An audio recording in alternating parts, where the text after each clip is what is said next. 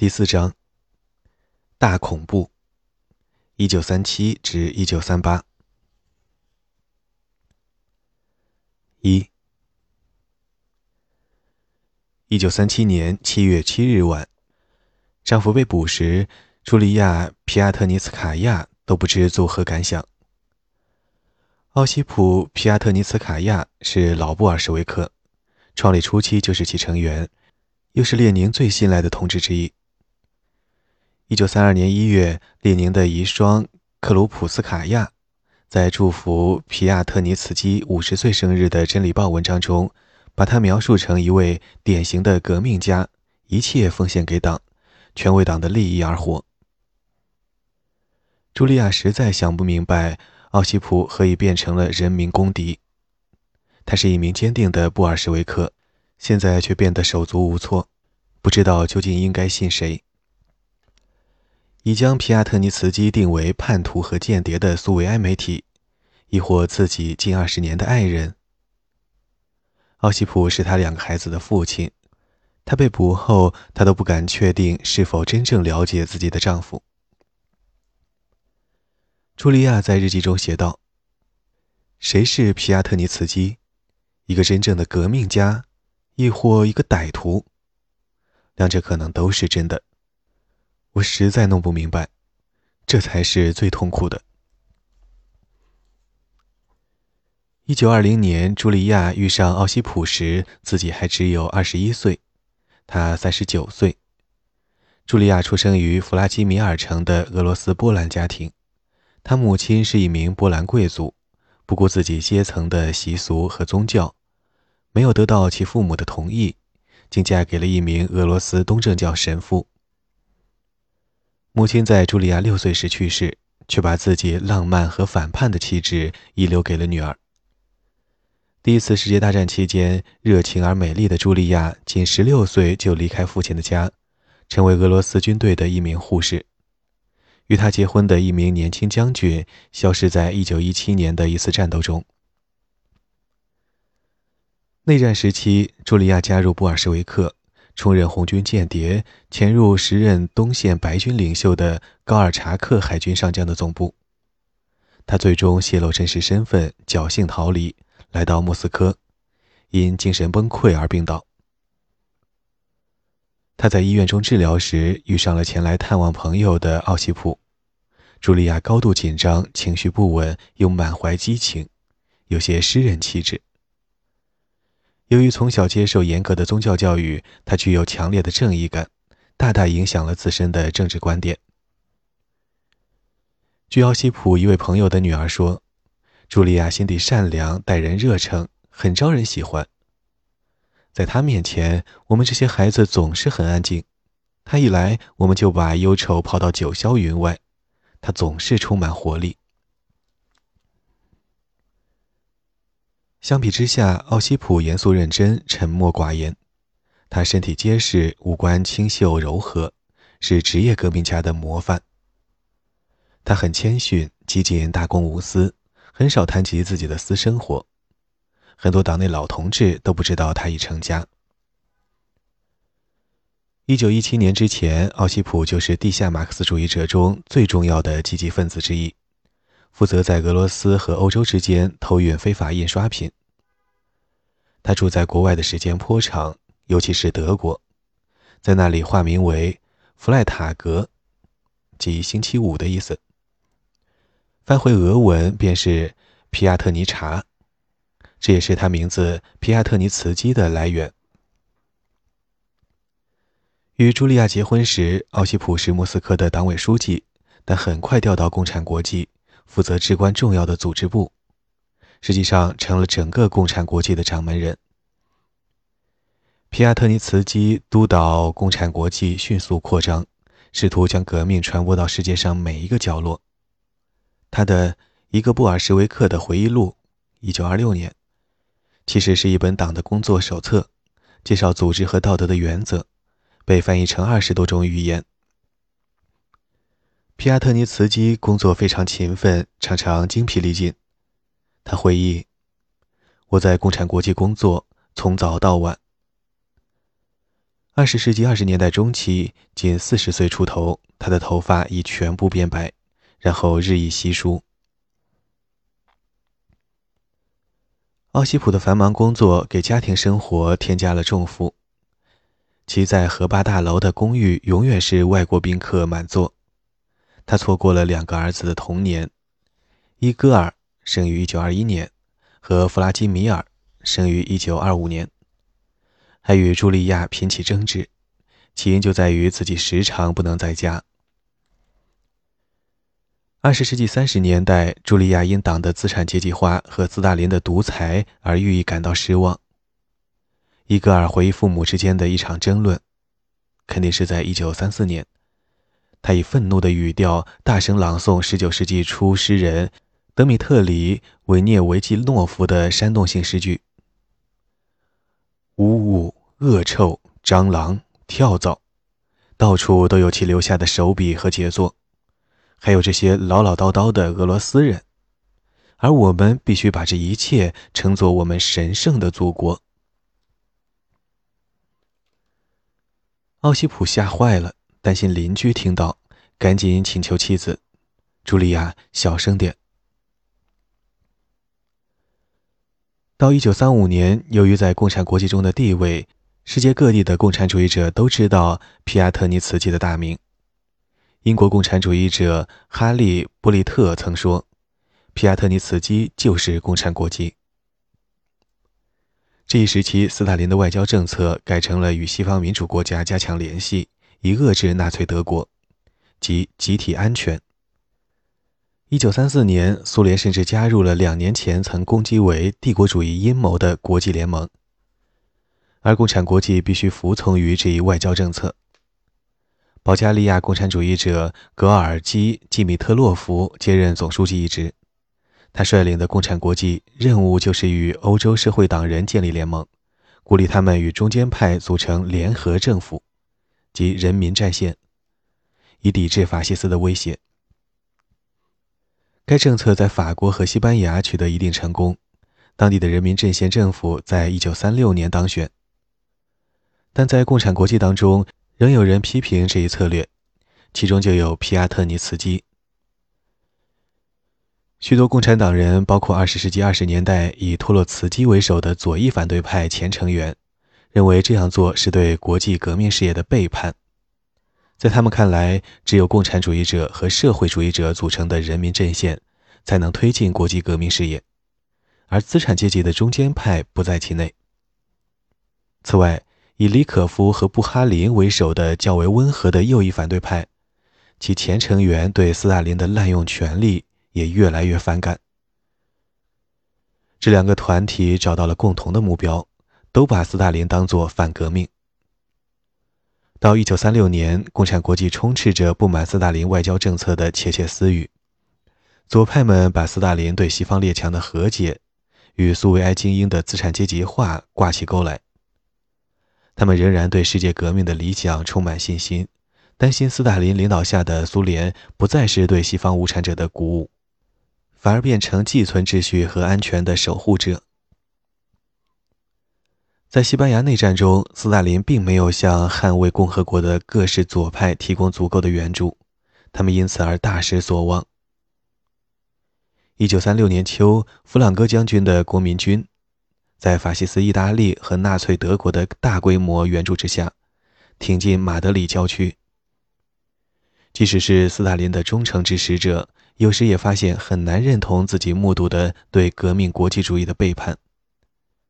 一名老布尔什维克在一九三五年向美国驻苏大使威廉·布利特解释：“你必须明白，世界革命是我们的宗教。”归根结底，要是我们觉得斯大林在放弃世界革命事业，我们中的每一个人都会反对斯大林本身。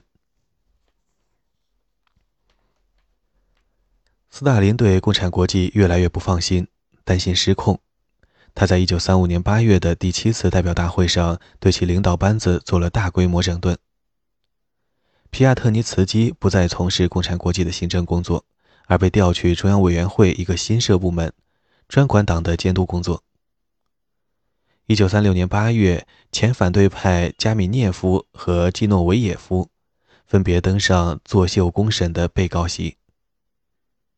这无疑是斯大林向批评者发出的明确警告：所有政策的决定权只得留给党的最高层。他的矛头直指共产国际，其反对意见被斯大林视作外国间谍的挑拨离间。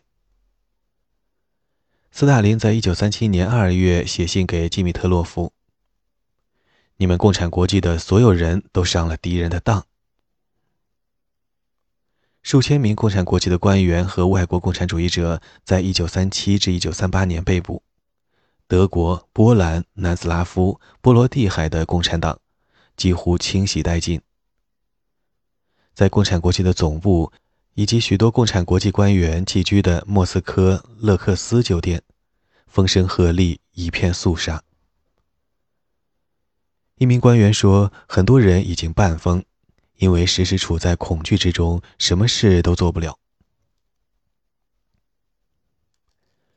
皮亚特尼茨基被斯大林斥为托洛茨基分子，后来又被指控卷入了一个共产国际的法西斯间谍组织，由托洛茨基分子和右派分子所组成。但他儿子相信，他在一九三七年六月的中央委员会全体会议上做的勇敢发言，才是他被捕的真正原因。很显然，皮亚特尼茨基在中央委员会的新工作中发现了什么，感到无比震惊。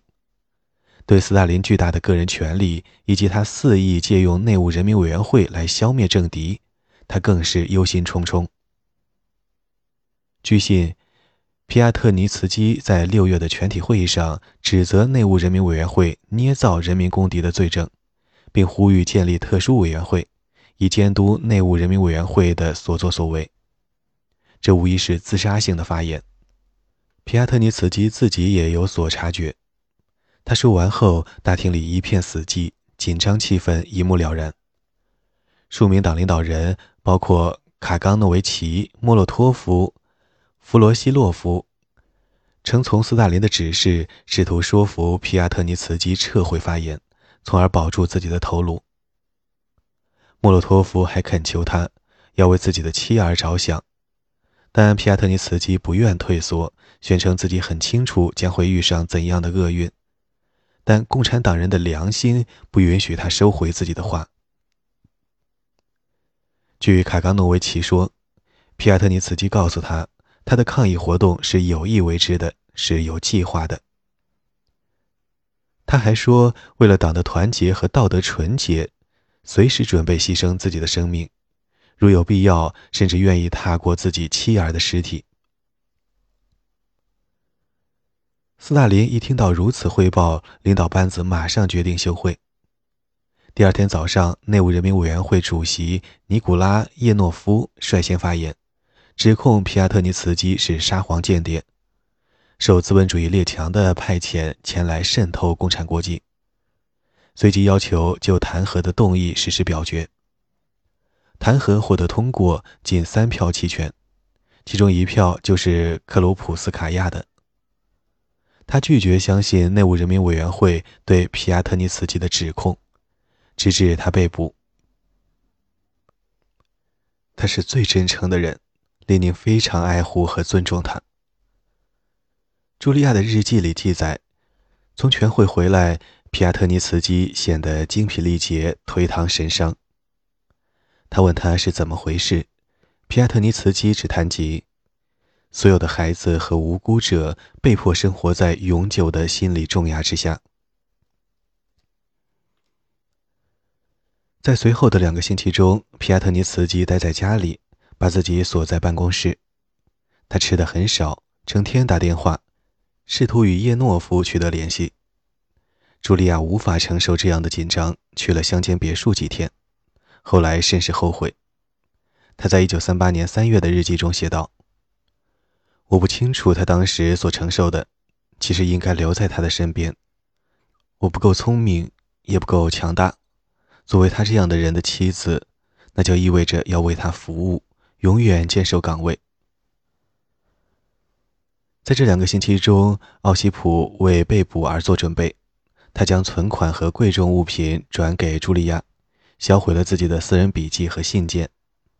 他是一个经验丰富的革命家，曾多次被捕，知道做出何种准备。七月五日，他被开除党籍。从乡间别墅回来的茱莉亚注意到他如此沮丧，一直考虑过自杀，因为他无法想象没有党的生活。第二天，他们一起去拜访老朋友。奥西普告诉他们，他已改变主意，为了党的团结，愿意接受惩罚。如果一定要为党做出牺牲，不管这牺牲有多艰巨，我都愿意愉快地承担。奥西普先行提醒儿子们，自己即将被捕。他解释说，他因与党的领导发生了争执而受到指控，但他否认罪名，将尽一切可能证明自己的无辜。如果被捕，那他们都不应期望能够再一次看到自己的父亲。伊戈尔还记得。他警告我不要与斯大林斗，这是他要告诉我的重点。七月七日晚上刚过十一点，内务人民委员会来找奥西普，耶诺夫亲自出马。他们闯入公寓，朝茱莉亚扔来一件衬衣，叫她穿上。他开始叫喊并咒骂他们。耶诺夫告诉他，苏维埃公民与当局代表讲话，不可使用这样的方式。奥西普为妻子的失态表示歉意，便跟他们离去，随身只带了装有衬衣和牙刷的小手提箱。他们离开时，茱莉亚昏了过去。等她苏醒过来，他们已经不见踪影。他在日记中记下：“我只有一个念头，压倒一切，那就是我再也见不到他了，更感到自己的孤立无助，太可怕了。”第二天，茱莉亚还在上班。内务人民委员会又一次闯入公寓，他们搜寻奥西普的文件，并带走家里的贵重物品：现金、存折、收音机、自行车、大衣、床单、亚麻桌布，甚至像茶杯那样的小东西，通通不见了。通向奥西普办公室的大门被用蜡封住，没人敢于打破。如果真做了，倒会发现大量的书籍。皮亚特尼茨基的家人还能将之出售，来帮助他们应付未来数月的困苦。像所有人民公敌家庭一样，他们突然发现自己陷入了贫困的泥沼。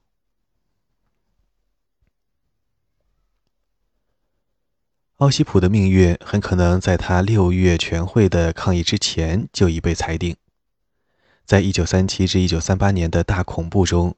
至少一百三十万人因危害国家罪而被捕。共产国际是斯大林的主要目标之一。其中的原因值得研究，因为它是解答大恐怖起源之谜的关键。即使以斯大林政权的标准看，大恐怖仍属异乎寻常。它不是惯例的大规模逮捕，比如斯大林统治期间不时席卷全国的那种。而是大批杀戮的既定政策。斯大林不再满足于关押他真实或想象的政治敌人，而是下令警方把他们从监狱和劳改营提出，通通枪毙。据不完全统计，仅在1937和1938这两年，至少有68万1692人，可能更多，因危害国家罪而被枪决。姑且借用内务人民委员会的统计数字。在一九二一到一九四零年之间判处死刑的政治犯中，这占了百分之九十一。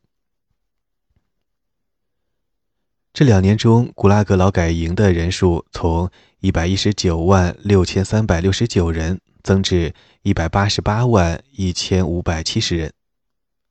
该数字不包括至少十四万死于劳改营的人和数字不详的死于流放途中的人。苏维埃历史上的其他阶段也见证了对敌人的大规模逮捕，但从未有这么多的处决。大恐怖中被捕的人中，超过半数后来被枪决。相比之下，1930年被捕的人中，枪决的不到百分之十。处决的死刑犯是两万两百零一人，那也是斯大林时期的第二次处决高峰。在一九二九至一九三二年的反富农行动中，被捕人数很高，五十八万六千九百零四人，但只有百分之六，即三万五千六百八十九人遭枪决。大恐怖的起源不易解释，更不易弄清为何如此集中于这两年。为了开始这个理解过程，我们绝不能把大恐怖看成不受控制的意外事件，及随时可爆发的斯大林政权的混乱产物。这是有人提出的解释，而是要看成斯大林精心操纵的行为，为了应付他体察的1937年的具体情况。有些历史学家把大恐怖的起源追溯到列宁格勒党主管谢尔盖·基洛夫在一九三四年十二月的遇害。据说此举导致政权对暗藏的敌人实施杀气腾腾的追捕。但该理论烧出一个疑问：为何大规模的逮捕和杀戮没在一九三四和一九三五年开始？为何在一九三七至一九三八年大风暴之前又出现了两年的平静？在基洛夫遇刺之后，列宁格勒的确有大批的逮捕行动。除此之外，苏联其他地区的政治人物在1935和1936年并没有看到明显的恐怖。事实上，经过了一928至1934年的混乱，政权已在苏联检察长亚历山大·维辛斯基的领导下，有意识地返回了更稳定、更传统的法律秩序。又有历史学家把大恐怖与斯大林担忧国内，特别是农村的威胁挂起钩来。他们以为，如果苏维埃选举照原计划进行，如1936年的斯大林宪法所允诺的，农村的普遍不满将会转化为政治诉求。但内务人民委员会有关国内不满的报告是不可靠的，如反苏情绪和动乱威胁。往往是内务人民委员会炮制的，以便获得预算和人员的增加。斯大林或其他领导人是否当真，又是不明确的。不管如何，这些报告并没有倾向于认为1937年的国内威胁要大于先前年代。从1928到1932年，也有很多不满和反对的报告。但那些年份的国家处决远远比不上1937年至1938年的强度。还有其他历史学家建议，最好把大恐怖理解为几个相关分离的现象，每一个都能自作解释，而不是单一事件的组成部分。事实上，大恐怖真是不同元素组成的复合物。针对老布尔什维克的作秀大公审。政治精英的清洗，城市中的大规模逮捕、富农行动，以及针对少数族裔的国家行动，分析大恐怖的各个组成部分可能有好处，但不争的事实是，他们都在同时开始，同时终结。这显示他们只是统一运动中的部件，需要解释的就是这个统一运动。要了解整体的大恐怖，关键也许在于斯大林对江陵战争的恐惧，以及他所感受的国际上对苏联的威胁。希特勒的德国在一九三六年占领莱茵兰，以及日本人占领满洲里，让斯大林确信苏联正在两条战线上面对轴心国的虎视眈眈。一九三六年十一月，柏林和东京联合起来，签订了反共产国际的协定。法西斯的意大利随后加入，这更加深了斯大林的恐惧。他虽然继续支持集体安全，但对苏联与西方联合起来遏制轴心国，并没寄太大的希望。譬如，西方国家没在西班牙干预，似乎指望以绥靖政策应付纳粹德国。据说，在斯大林看来，西方不可告人的目的就是想把希特勒的部队引向东方，引向苏德战争。而不是在西方针锋相对。到一九三七年，斯大林确信苏联已与欧洲的法西斯联盟和东方的日本处于战争的边缘。苏联报刊通常描绘苏维埃国家受到四面八方的威胁，又因法西斯在社会每一角落的渗透，间谍和暗藏的敌人，而变得衰弱。